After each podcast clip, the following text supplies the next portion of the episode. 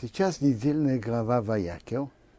Но это тоже надо знать, что в эту недельную главу будут читать, кроме главы Ваякел, главу, маленькую главку, маленькую главку Шкалим. Вы знаете, что начиная с конца Адара, э, точнее, начало, сначала перед Адаром и до Нисана есть четыре главы, добавочные главки, которые читают. Так в эту неделю, в этот шаббат будут читать главу Шкалим, о принесении Шкалим. Почему читают именно это? Потому что э, Рошходе Шадар объявляет Ашкалим, чтобы каждый принес полшекела на принесение жертв. Поэтому шаббат перед Рошходе Шадар читает эту главу. В этом году два Адара, так это перед вторым Адаром.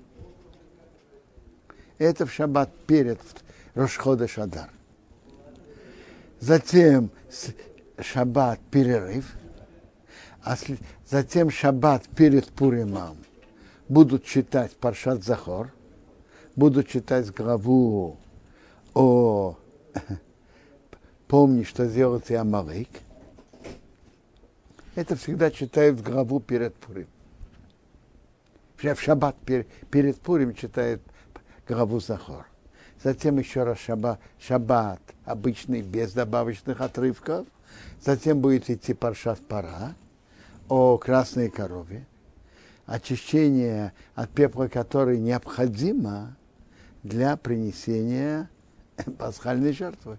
Мы же тогда после Пурима приближаемся к Песу. Он еще раз шаббат после Пурима, так сказать, обычный, без прибавок. А шаббат потом про о красной корове, затем идет шаббат Паршата Ходыш, о принесении пасхальной жертвы, глава.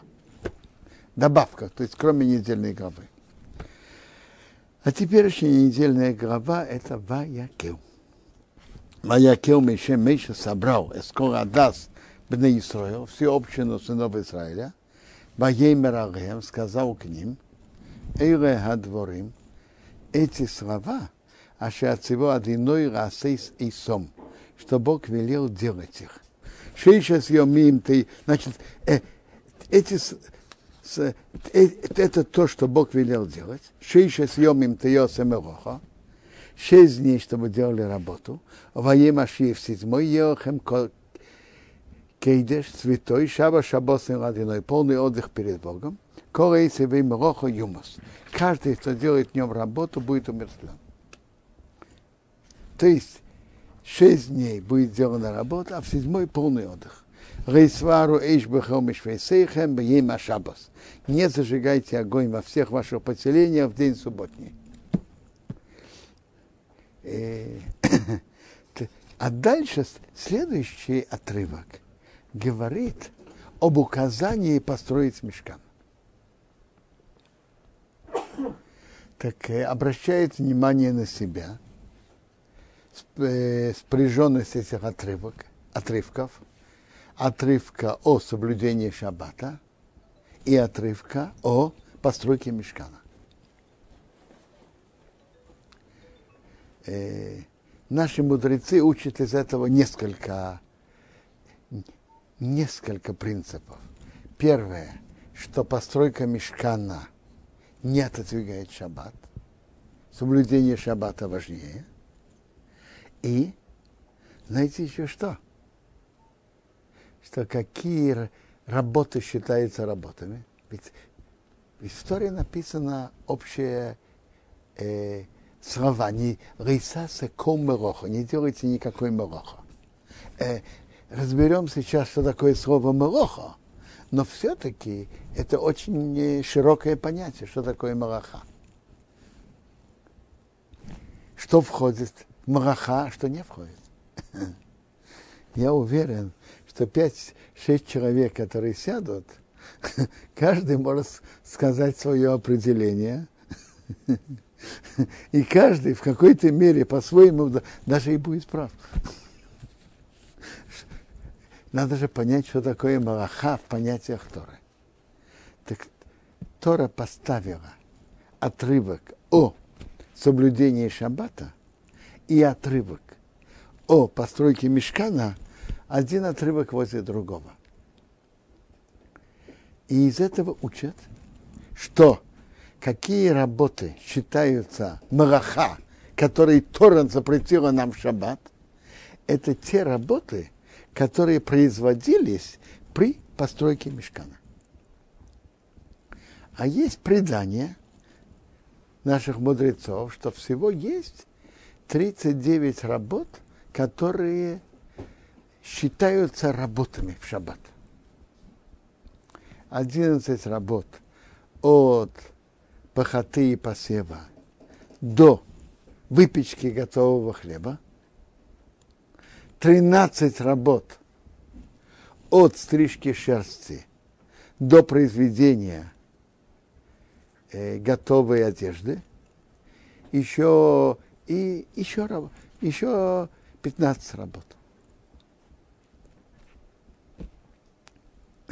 Вообще-то большой принцип, что Тора пишет очень кратко, а подробности были переданы устно. Это и есть устная Тора. А так слово Малаха э, не, не неоднозначно, как понимать. Но есть устное предание. Но принцип, что Тора поставил эти два отрывка один возле другого, чтобы сказать именно те работы, которые производились при постройке мешкана. Интересно, с другой стороны, Тора нам сказала, что мы должны отдыхать в субботу, потому что за шесть дней Бог создал небеса и землю, а в седьмой отдохнул. Значит, Бог отдохнул, Бог нуждается в отдыхе? Конечно, нет. Но Бог в седьмой день не произвел физически ничего нового. Шесть дней он создавал физически новое, а в седьмой день физического ничего нового не создавал. Духовное он создавал в субботу, и святость субботы, и еще другие духовные, духовные то, что и, и создавал в субботу, он физически нового ничего не создавал. По этому определению наш э, отдых в субботу соответствует творению Бога, правильно? Шесть дней Бог творил что-то новое физическое, материальное, а в седьмой день ничего нового материального он не создавал. И, соответственно, этому он велел нам отдыхать в субботу. Это одна параллель. А другую параллель мы сейчас только слышим, что работы в субботу соответствуют работам, которые производились при постройке мешкана. Как, как соединить эти две разные параллели? А? Оказывается, мешкан в какой-то мере является параллелью миру, который Бог создал.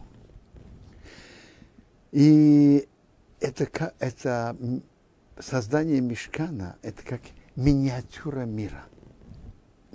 И поэтому одно параллельно другому. Работы, которые производились при постройке мешкана, как раз они и производились при создании материального мира, который Бог создал за шесть дней.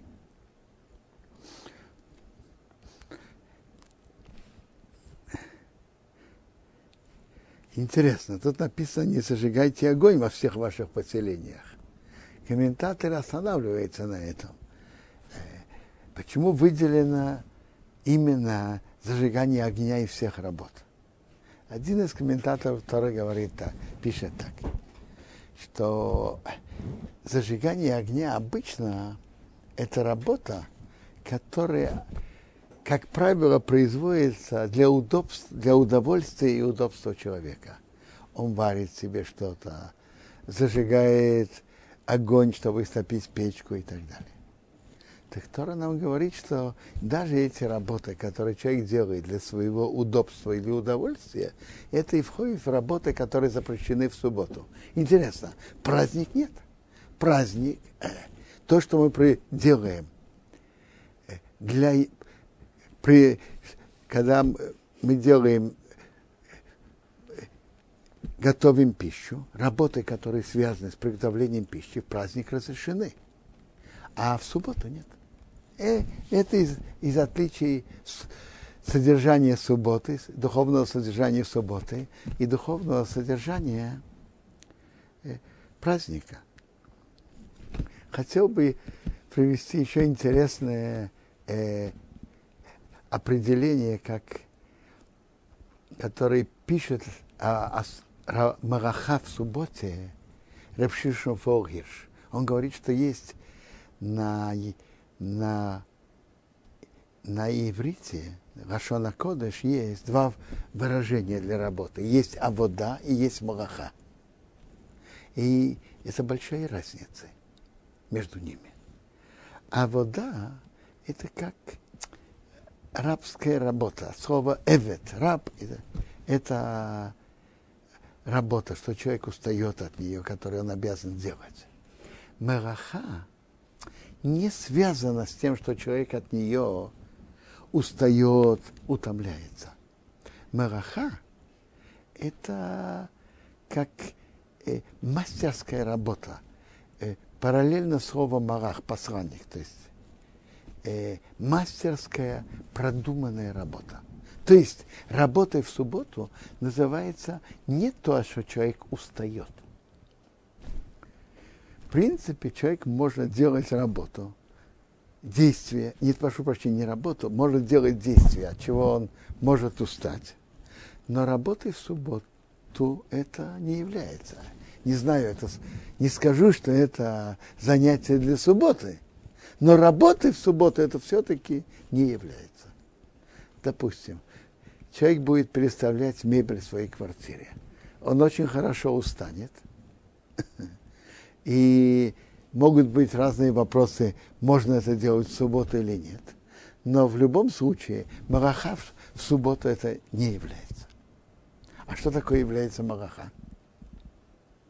Мараха – это создание чего-то нового. Мастерское продуманное действие, создание чего-то нового. Человек зажег огонь без никакого напряжения. Потер спичку и зажег огонь. Он не ус... совершенно не устал, но он создал то, чего не было. Человек посадил, пахал, э, сварил, сделал отбор. То есть работа, мараха в субботу ассоциируется всегда с созданием чего-то нового. Можно, да, можно это выразить даже так, что Бог в шесть дней творил небеса и землю, и Бог сказал человеку,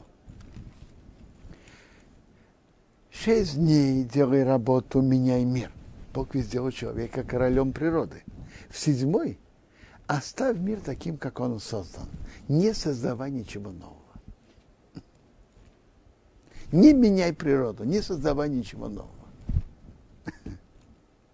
Хоть очень любопытно. В главе Мишпатим написано насчет субботы и отдыха в субботу, в субботу для животного еврея. Для его быка и осла. Вы знаете, что в субботу животное еврея должно тоже отдыхать, и нельзя его заставлять работать. Есть закон, чтобы еврей не сдавал и не отдал живого не еврею свое животное перед шаббатом. Знаете почему? Тот будет им делать работу в субботу. Он будет им пахать, например. Животное животное евреи в субботу должно отдыхать. Есть интересный медраж Мехилта. И Мехилта спрашивает, так может быть в субботу не давай твоему быку и твоей козе, и твоему ослу, не давай ему э, возможности щипать траву. Запри его домой, запри его дома – поставь перед ним корыто с едой и все. Ты выпустишь его на, на, свое, на поле, оно будет щипать траву. Может быть, это тоже надо ему запретить? Так Тора говорит, Раман Йонуах Шохобахамереха, что твой бык и осел отдохнули. А для него это не отдых, это для него мучение. Для него щипать траву это, это удовольствие. Поэтому позволь ему, он хочет, он хочет рвать траву, пожалуйста. А что же значит, чтобы он отдохнул? Чтобы человек его не заставлял работать, чтобы человек им не помыкался, чтобы человек не заставлял его пахать. А то, что осел хочет щипать траву, пожалуйста, позволь ему. Ну, это мы говорили про отдых для быка и осла. А это отдых, который Бог велел для быка и осла. Ну, а отдых для человека в субботу, а совсем другой. А почему? Как вы это понимаете? Потому что из... животное раб человека. Бог, когда создал человека, сказал ему, властвуйте над, над всем миром. Бог дал человеку разум, и благодаря этому разуму он может властвовать над всей природой, над животными. Э, так в чем отдых для быка и осла? Чтобы человек его не заставлял работать в субботу. Отдых животного в субботу, что чтобы его хозяин, человек, не заставлял его работать. А то, что животное хочет само щипать траву, пожалуйста.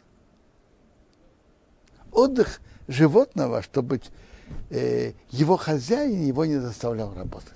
Ну, а отдых человека? В чем духовное содержание отдыха человека? Совсем другое. Бог сделал человека королем природы, хозяином природы.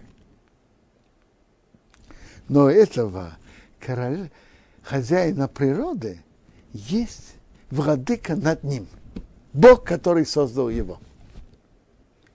И отдых человека в субботу, а значит, его духовный смысл, чтобы человек на день в неделю оставил свой командный пункт, склонил голову перед Богом и не делал ничего нового.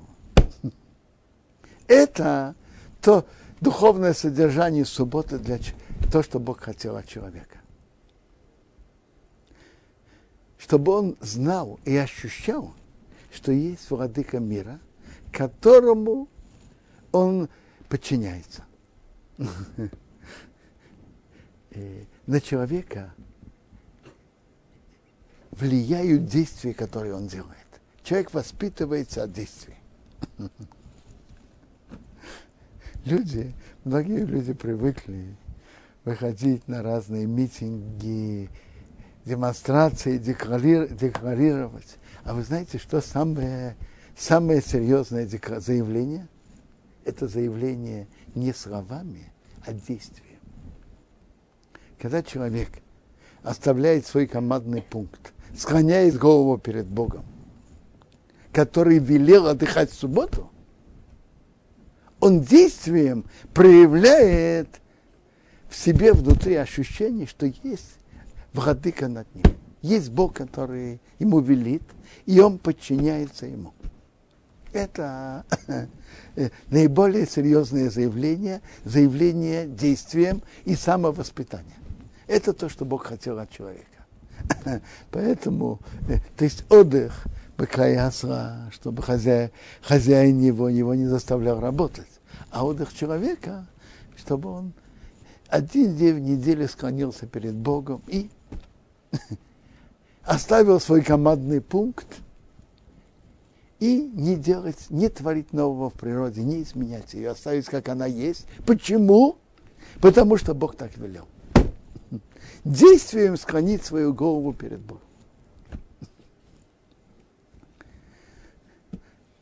Так, э, смысл, содержание каждой мараха, которая написано Рейсаса Ко Мараха, не делай Ко Мараха, содержание Мараха – это создание чего-то нового, изменения чего-то в природе. Э, и Бог велел, чтобы в субботу мы не меняли ничего, оставили природу так, как она есть. И это, и это будет для нас воспитанием подчиняться Богу и декларация перед собой и перед всем миром, что за шесть дней Бог создал небеса и землю. Э, Мидрашим нам говорят, что наш отдых в субботу – это декларация перед всем миром, что Бог создал мир за шесть дней. Люди между собой говорят, смотри, все лавки открыты, а лавка Миши закрыта. Почему? Отвечает он еврей. Э, в субботу. Все лавки в субботу открыты, а, а лавка Миши закрыта. А почему? Потому что он еврей. Ну и что, что он еврей? Он верит, что за шесть дней Бог создал небеса и землю, а в седьмой не отдохнул, не создавал ничего нового.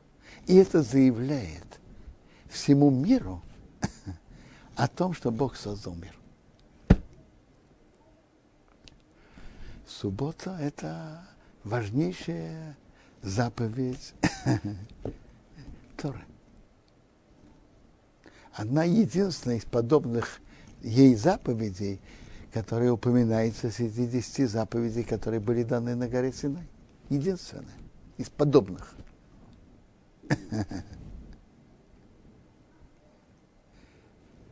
И суббота –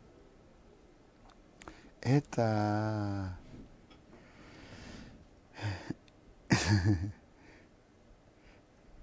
выписка еврея.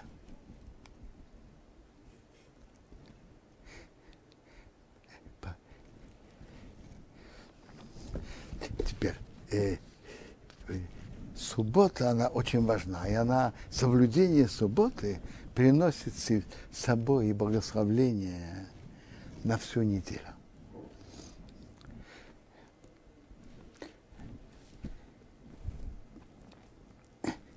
Вообще-то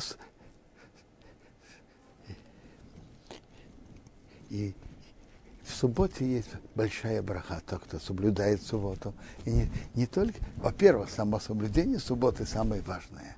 Ну, есть субботы и иметь удовольствие от субботы, э, готовить хорошие блюда по возможности человека, принять субботу вовремя. И э, принять субботу вовремя.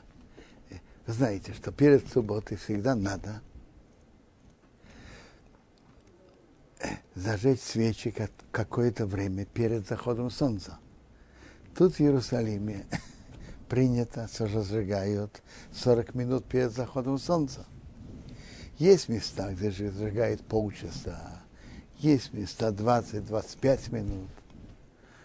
Но принять субботу вовремя и спокойно. Это, это тоже уважение к субботе.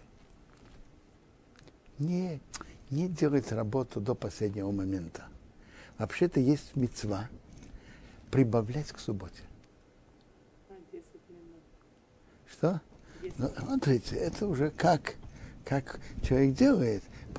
Прибавлять в субботе это, это тоже важно, важно прибавлять.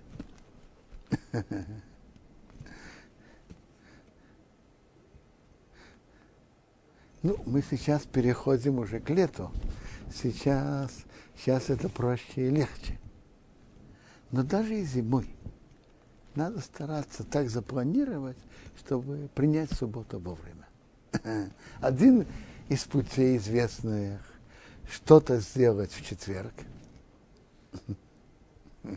Некоторые начинают приготовки в субботу раньше, некоторые начинают в четверг.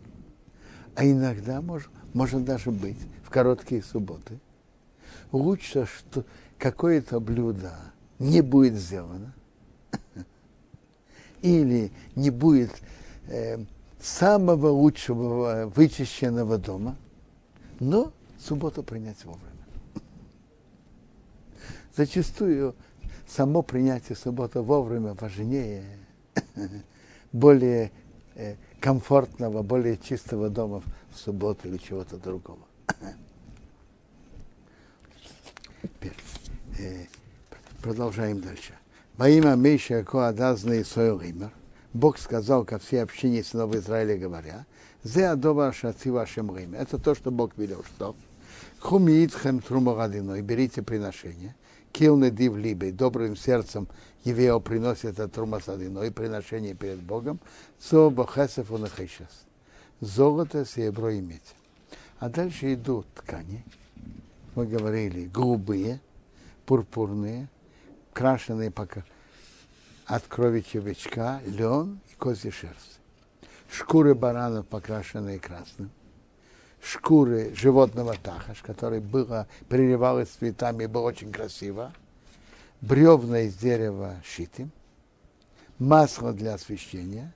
Благовоние для масла помазания и для э, воскурения из разных компонентов и камни шоам, и камни наполнения для ифата и лахиша, и для хошана. А мудрецы сердцем, чтобы пришли и сделали все, что Бог велел. Так интересно. В главе Ваякел пишется отрывок о мешкане, э, пишется отрывок о шаббате, а затем отрывок о постройке мешкана. В главе Кесиса порядок другой. Там пишется раньше. Э, Трума говорится о постройке мешкана. Тецаве об одеждах для коаним. Кисисо последние части при постройке мешкана. И только потом говорится о шаббате. А тут порядок меняется. Раньше Тора говорит о шаббате, а затем о постройке мешкана. В чем причина этого изменения? Я видел в книге Бейсан Леви, Рабье Судов Алиби Соловейчик Зацал. Он говорит интересную оригинальную мысль. И э, он идет линией, которой мы уже говорили на прошлой неделе, что главы написаны по порядку. То есть глава Трума о постройке мешкана Тецавы части о, о постройке мешканов Китиса написаны еще до греха Золотого Тельца. Наша глава уже после греха Золотого Тельца. И после того, как Бог простил еврейский народ. Но при всем этом любовь и связь между Богом и еврейским народом перед грехом Золотого Тельца была на другом уровне, чем после этого. И Бейс Алеви говорит на это интересное сравнение, приводит на это интересное сравнение жизни.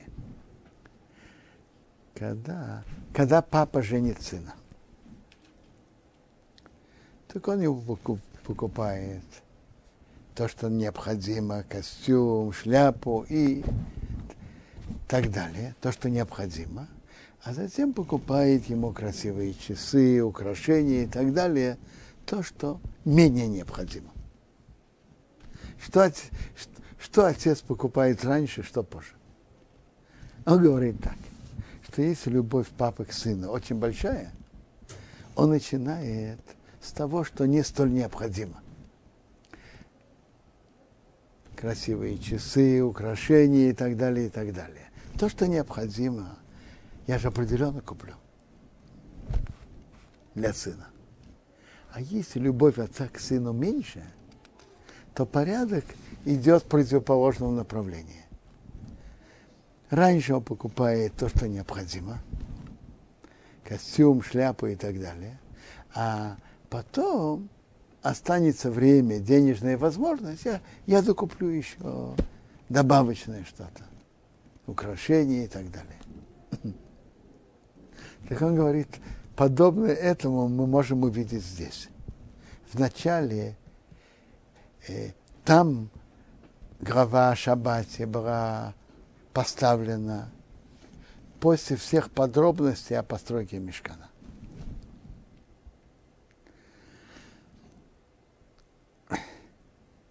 То есть так. Э, а, а здесь наоборот. Тора начинает шаббат. А почему? э, и мешкан очень важен для еврейского народа. Место, где приносят жертвы. Но все-таки шаббат это, шаббат это насущная необходимость, а мешкан это очень важно – но что-то, без которого еврейский народ какое-то время может существовать. А без шаббата он не может существовать. Поэтому до греха золотого тельца Бог начал с добавочного, с постройки мешкана, одежда для куаним и так далее. А потом написал отрывок о шаббате. После греха золотого тельца он начинает с того, что наиболее насущная необходимость, он начинает с соблюдения шаббата. Тора там нам рассказывает, чтобы, что чтобы человек делал.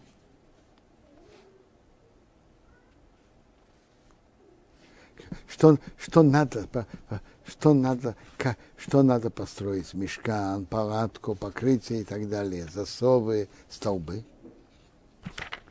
И стол, умывальник,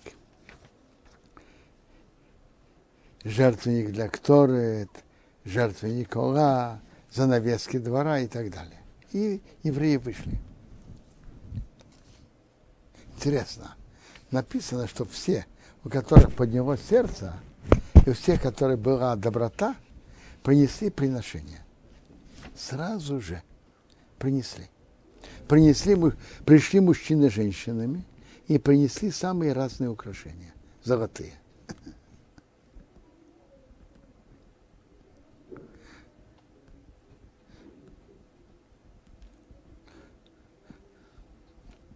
Украшения есть больше у женщин.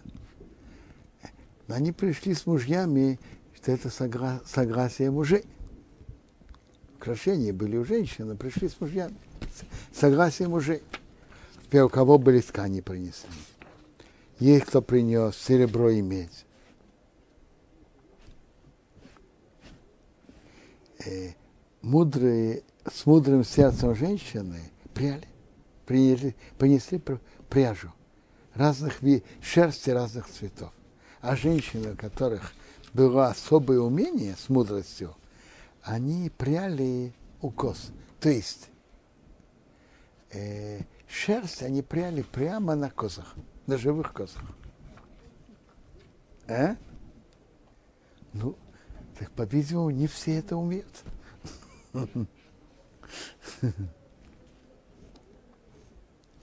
кон, в конце приводится, что в Анесим князья и Вио принесли камни шеям и камни милую наполнения для Ифода и для Хошина.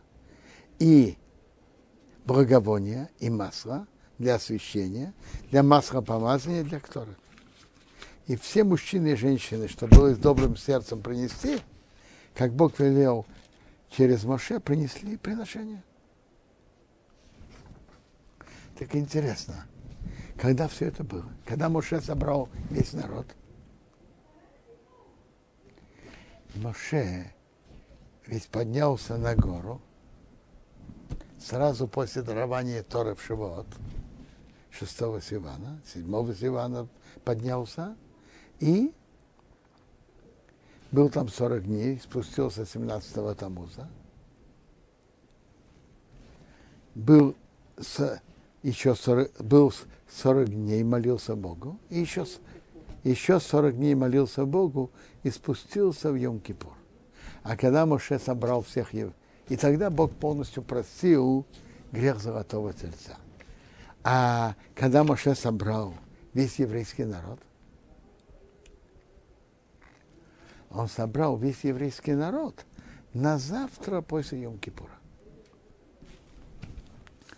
И он говорил, дал указание о постройке мешкана. И дальше сразу написано, что Бог же выбрал кто, чтобы за ней руководил работой. Бецау, сын Ури, сын Хур из колена Иуда, и Олио в сынах Исомаха из колена Дан, что у них была мудрость и умение большое.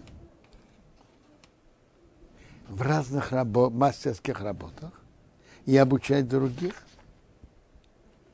В самых разных работах, и ткацких, и по дереву, и по металлу, и по драгоценным камням. И, э, и были люди, у которых сердце понесло, чтобы сердце подняло, чтобы делать работу.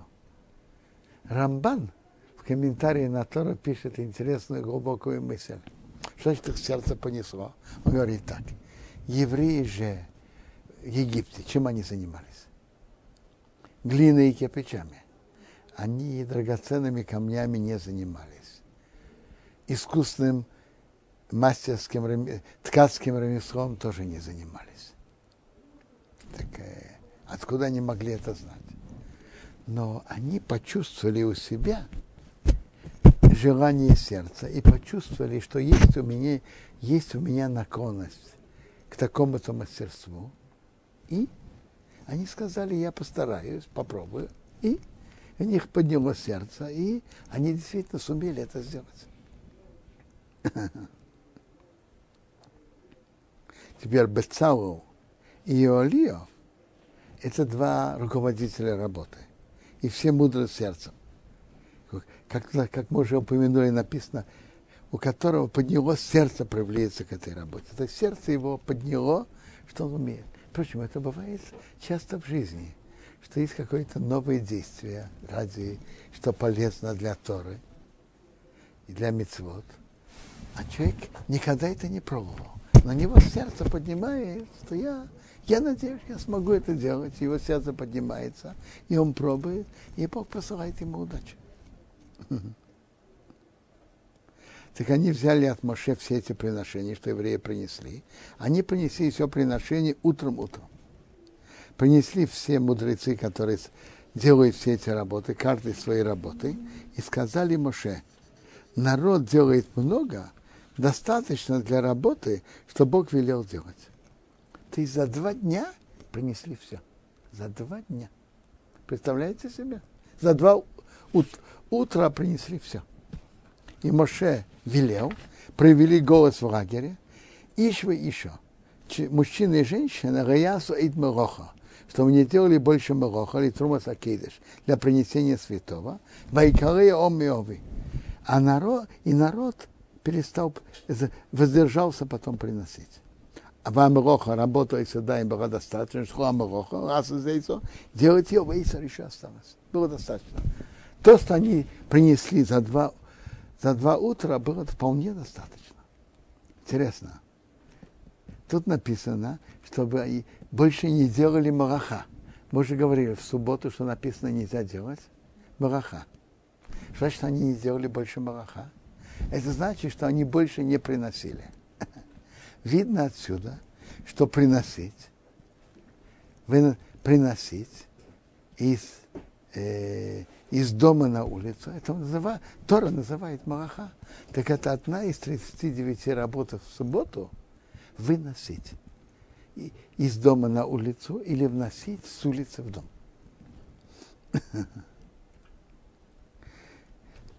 Это одна из 39 работ. Впрочем, она очень актуальна. Особенно в тех местах, где нету, не сделанный ров или для тех, кто не хочет полагаться на Ируф. это, эта работа очень актуальна. что можно, что считается частью одежды выносить, а что нет. Пример считается, что очки от близорукости, которые человек носит постоянно, это является частью э, предметов, что человек частью наподобие одежды, он может выносить.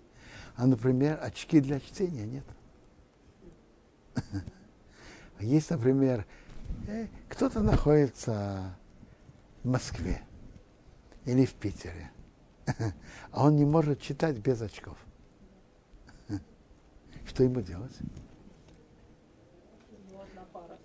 Э, смотрите, э, есть, э, я вижу только два пути. Или иметь две пары. Одну пару дома, а другую пару в Бекнесете. Или заблаговременно принести в пятницу перед заходом солнца. А после выхода звезд в субботу взять. Какой из путей, это пусть каждый решит, что ему удобнее. Но тут интересно, что тут написано Малаха именно про принос. Принос это тоже, тоже Малаха. Интересно. Тут написано, что князья принесли. Что князья принесли? Бриллианты. Правильно?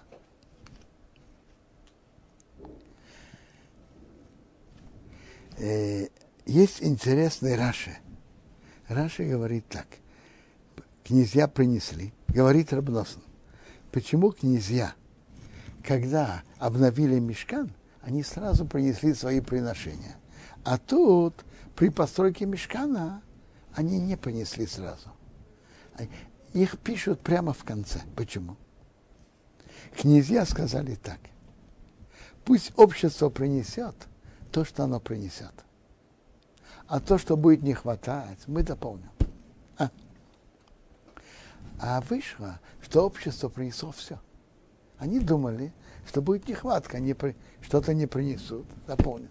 А вышло, что общество принесло все за два утра. За два утра они все принесли, было достаточно. Сказали князья, что мы можем принести? принесли камни шоам и камни милуем для наполнения бриллианты. Ну, принесли благовоние и масло. Принесли благовоние. Хм. Так они увидели свою ошибку, что они задержали свое приношение. Они сказали, пусть общество принесет, а мы дополним. И когда обновили мешкан, они уже понесли первым. И прибавляет, потому что они ленились изначально, не хватает буквы от их имени. Написано в Анисиим без Юда. Это правило в Торе. Когда какое-то слово написано полным с Юдом, это говорит о полноценности этих людей. А не хватает Юд. Говорит о том, что у них что-то не хватает. Так Раши говорит, они ленились с приношением, не хватает буквы от их имени. Написано на 7 без Юда. Я помню, Рабхай Шмулевич застал, задавал вопрос. А кто сказал? Кто сказал, что они ленились? Они же сделали, э, замеча... сделали умный расчет. Пусть общество принесет то, что надо, а то, что будет не хватать, мы дополним. Они же сделали расчет. А? И он отвечал на это так. Я, я помню беседы Рабхайма, э, когда я, я учился в мире. Он ответил на это так. Очень часто лень приводит очень умные и веские аргументы, что что-то не надо делать. А, а зачем это делать? Это не так важно. И, и, и без этого хорошо. Или кто-то другой сделает. И, есть посук Мишры. Хохом оцео бейнов мишиво мишиве там. Э, хахам, то есть ленивый он мудрее в своих глазах, чем семь понимающих умных людей. Очень часто бывает, что лень приводит разные умные доводы. А, а причина всех этих доводов это не, не сами доводы, это лень. Лень приводит часто очень умные доводы. То есть, другими словами, и, а коренная причина у князей, что они не принесли они немножко ленились. Но они, но они дали себе хорошее объяснение, почему не стоит это делать.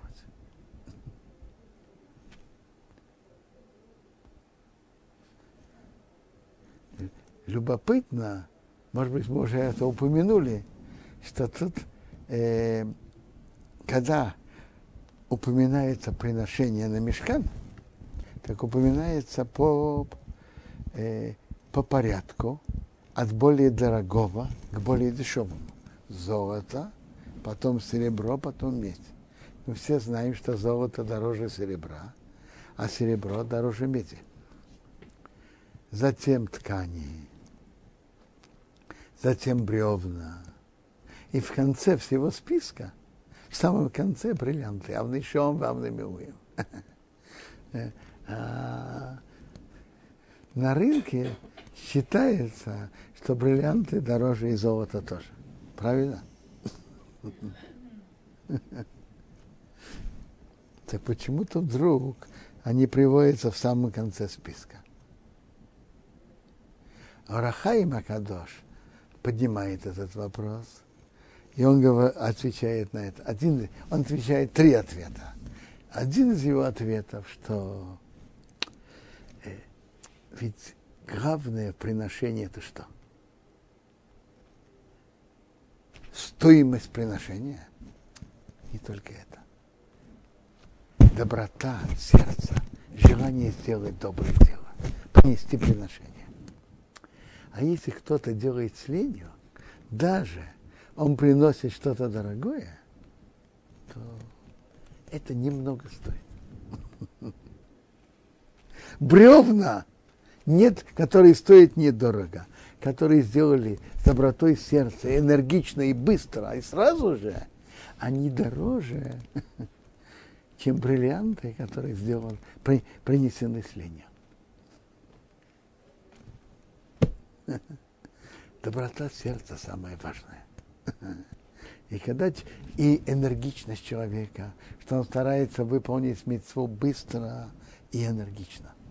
Он не задерживает выполнение митцвы. Поэтому бриллианты, которые принесли князья, раз это было э, сделано лениво, то это немного стоит. Поэтому это упоминается в конце списка. Это дешевле. Нечего говорить про серебро, золото и медь. Это даже дешевле бревна.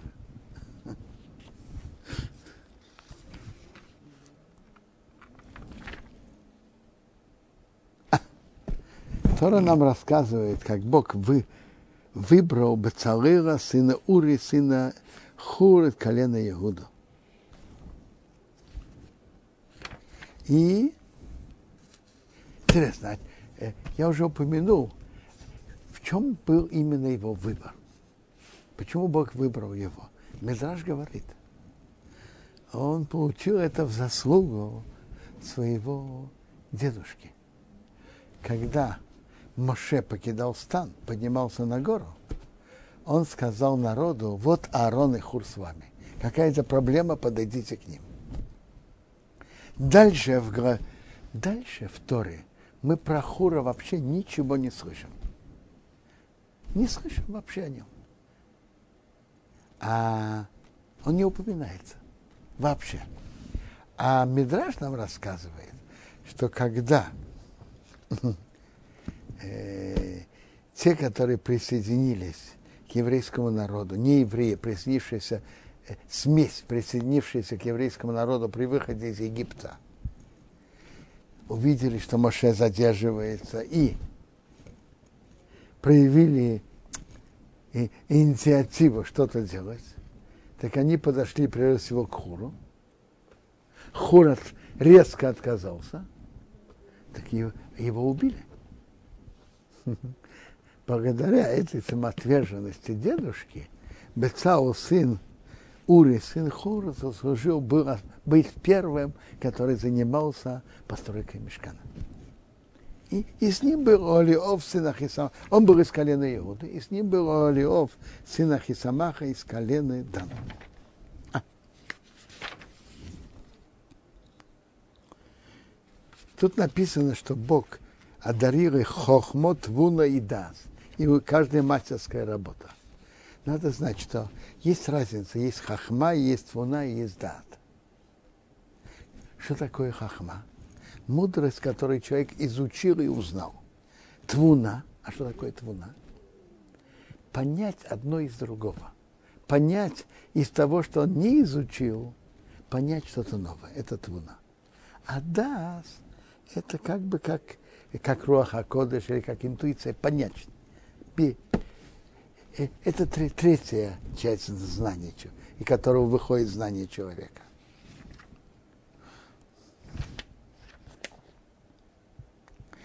И, и дальше написано, как бы царые, Олиав и все мудрые, сердцем, что Бог дал им мудрость, они делали э, работу постройка мешкана.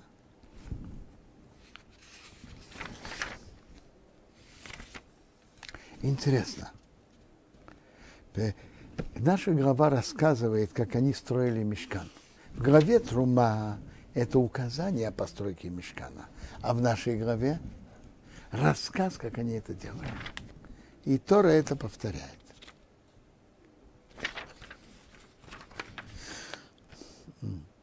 Как они это сделали.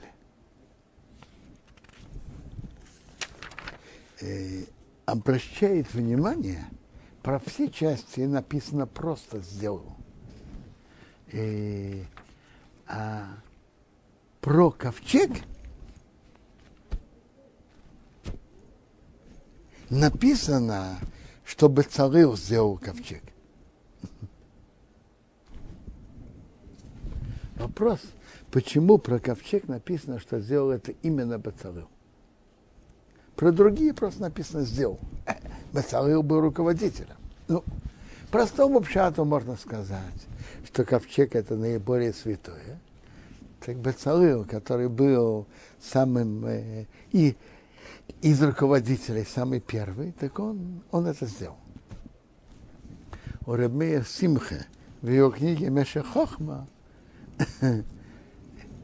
говорит еще мысль, он говорит так – ведь надо было сделать ковчег, и надо было сделать крышку, и надо было сделать два изображения. И надо было это сделать с полной святостью во имя Бога. Никакие талисманы, никакие другие побочные мысли, ничего, чтобы тут не было примешано. И поэтому, так как там были крувим, и что так именно Бацалел, который был внуком Хура, который выступил против, который резко выступил против того, что евреи сделали. И э, Рабмер Симха даже говорит, что после греха Золотого Тельца было важно, чтобы именно Бецау сделал, сделал этот ковчег с кровим совсем, чтобы было с полной чистой мыслью, без без никаких побочных мыслей. Именно, именно ковчег и крувим, которые там были. Поэтому там написано именно Бецалел это сделал. А.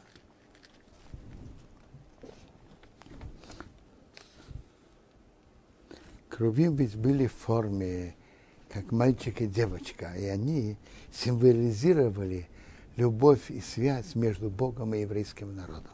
Вы знаете сравнение в Широшире и в пророках, что э, отношение Бога с еврейским народом как жених и невеста. Где жених – это Бог, а невеста – это еврейский народ. В Гимаре даже приводится, что насколько были направлены э, лица мальчика и девочки один к другому, это соответствовало, это происходило соответственно близости между Богом и еврейским народом. Так это виделось на этих фо формах ковчеги.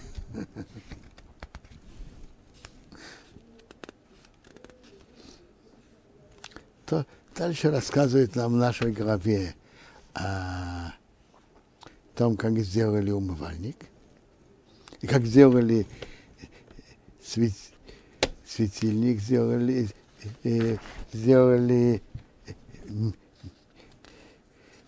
жертвенник воскурения золотой.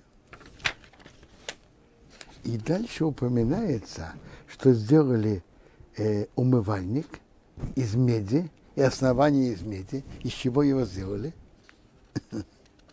Из зеркал женщин, которые собрались у входа в мешкан. Приводится, что Моше не хотел его принять, а Бог ему, ему сказал, э, сказал, прими. Они любимы мне через них. У женщин э, было много детей, что они своим вниманием смотрели в зеркала и смотрели с, с мужем. И, и я, кто красивее, я красивее тебя и так далее. И, и, родили, много, родили детей в Египте самоотверженно. И из этого сделали умывальник. Ну, тут сейчас останавливаем.